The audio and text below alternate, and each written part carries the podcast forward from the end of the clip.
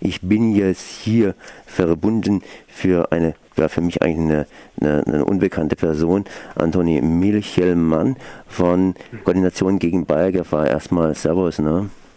Ja, schönen guten Tag. Ja, äh, unbekannte Person. Ich meine, ich habe ja schon häufiger mit Koordination gegen Bayergefahr telefoniert, aber jetzt äh, neue Person am Start, ne?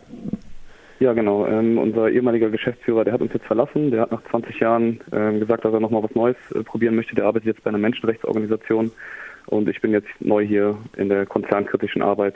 Ich bin Vater einer zehnjährigen Tochter und das hat mich dazu bewegt, dass ich meine Arbeitskraft ganz ja, dem Erhalt unserer Lebensgrundlage, dem Erhalt der Umwelt widmen möchte und damit auch der Aufklärung darüber, wer heute dafür verantwortlich ist.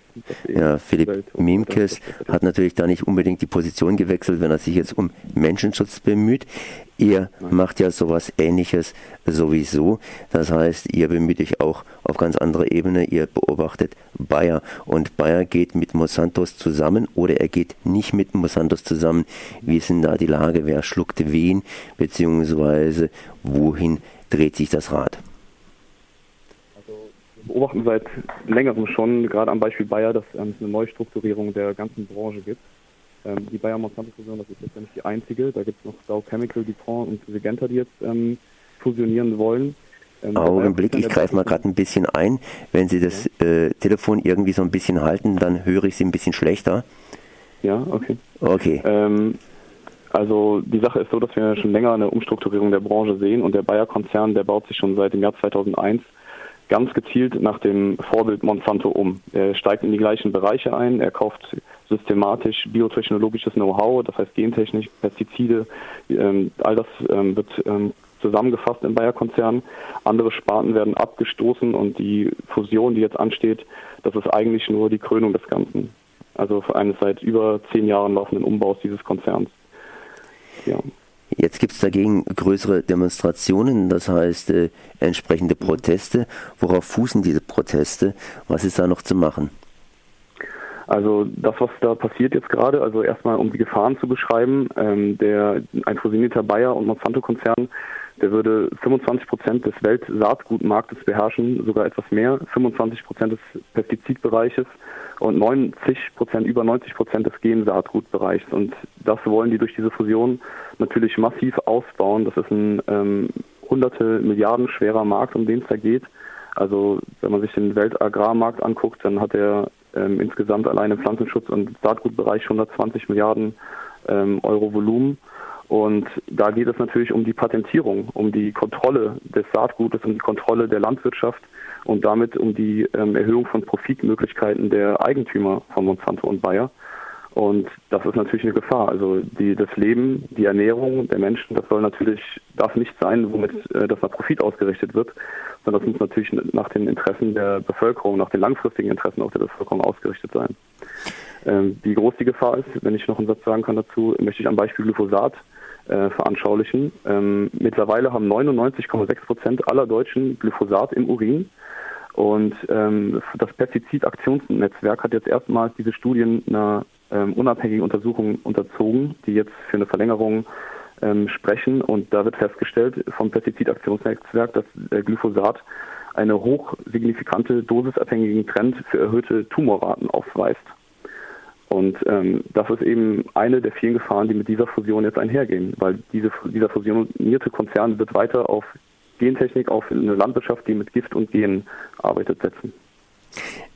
Erhöhte Tumorrate, das heißt im Grunde genommen Krebs und äh, im Urin heißt im Grunde genommen, ja, was Blasenkrebs, äh, Darmkrebs und solche Sachen.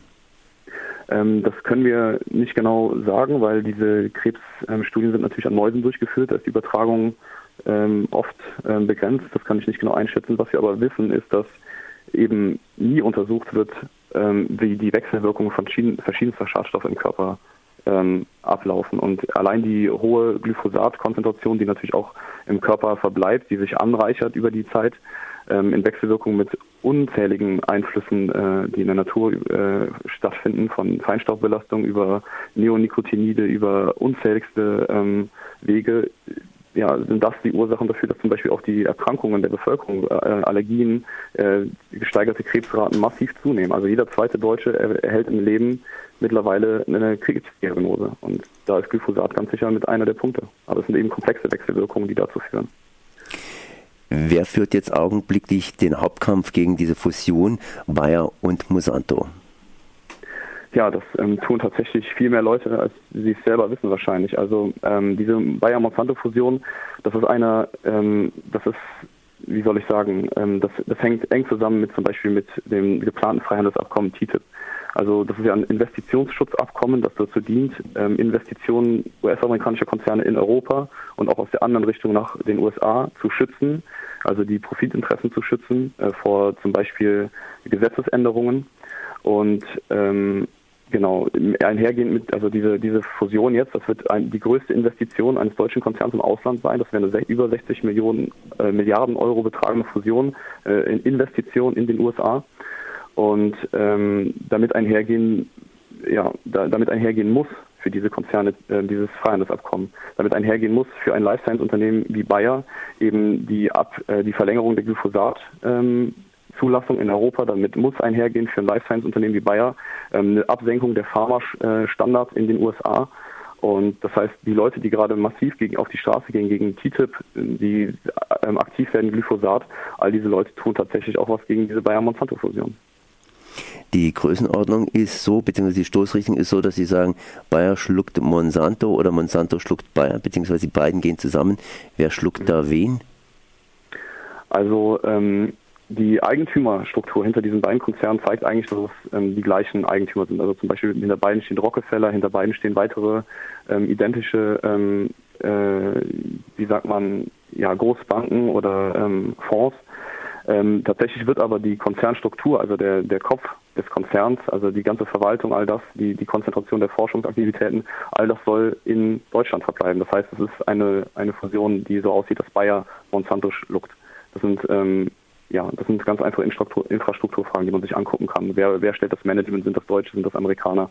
Ähm, wo ist die Konzernzentrale? All diese Fragen sind eigentlich schon vorhergegeben, dass nämlich Bayer Monsanto schlucken wird. Ist das überhaupt relevant? Ich meine, es sind ja Welt, Weltkonzerne, wo die stehen. Ähm, ja, das ist sehr relevant, weil ähm, diese Weltkonzerne, die haben massiven Einfluss und Möglichkeiten über Lobbying-Methoden auf den Staatsapparat ihres Heimatlandes vor allem natürlich auch auf andere Länder, aber vor allem auf das eigene Land. Und ähm, das bedeutet dann natürlich auch, über welche finanziellen, materiellen, politischen Möglichkeiten ein Konzern ähm, verfügt. Um jetzt mal im, am Beispiel der Ölindustrie klarzumachen, zum Beispiel, ähm, ob äh, jetzt US-amerikanische Konzerne über, ja, über das Militär der USA mitentscheiden können oder nicht. Das ist natürlich ein signifikanter Unterschied. In Deutschland ist das für uns gerade als Koordination gegen Bayer gefahren wichtig, weil wir seit 35 Jahren äh, darauf aufmerksam machen, was das für ein Konzern ist, dass wir immer wieder versuchen, die, ähm, die Aktionärsversammlung des Bayer-Konzerns zu, zu einem Ort des Protestes zu machen.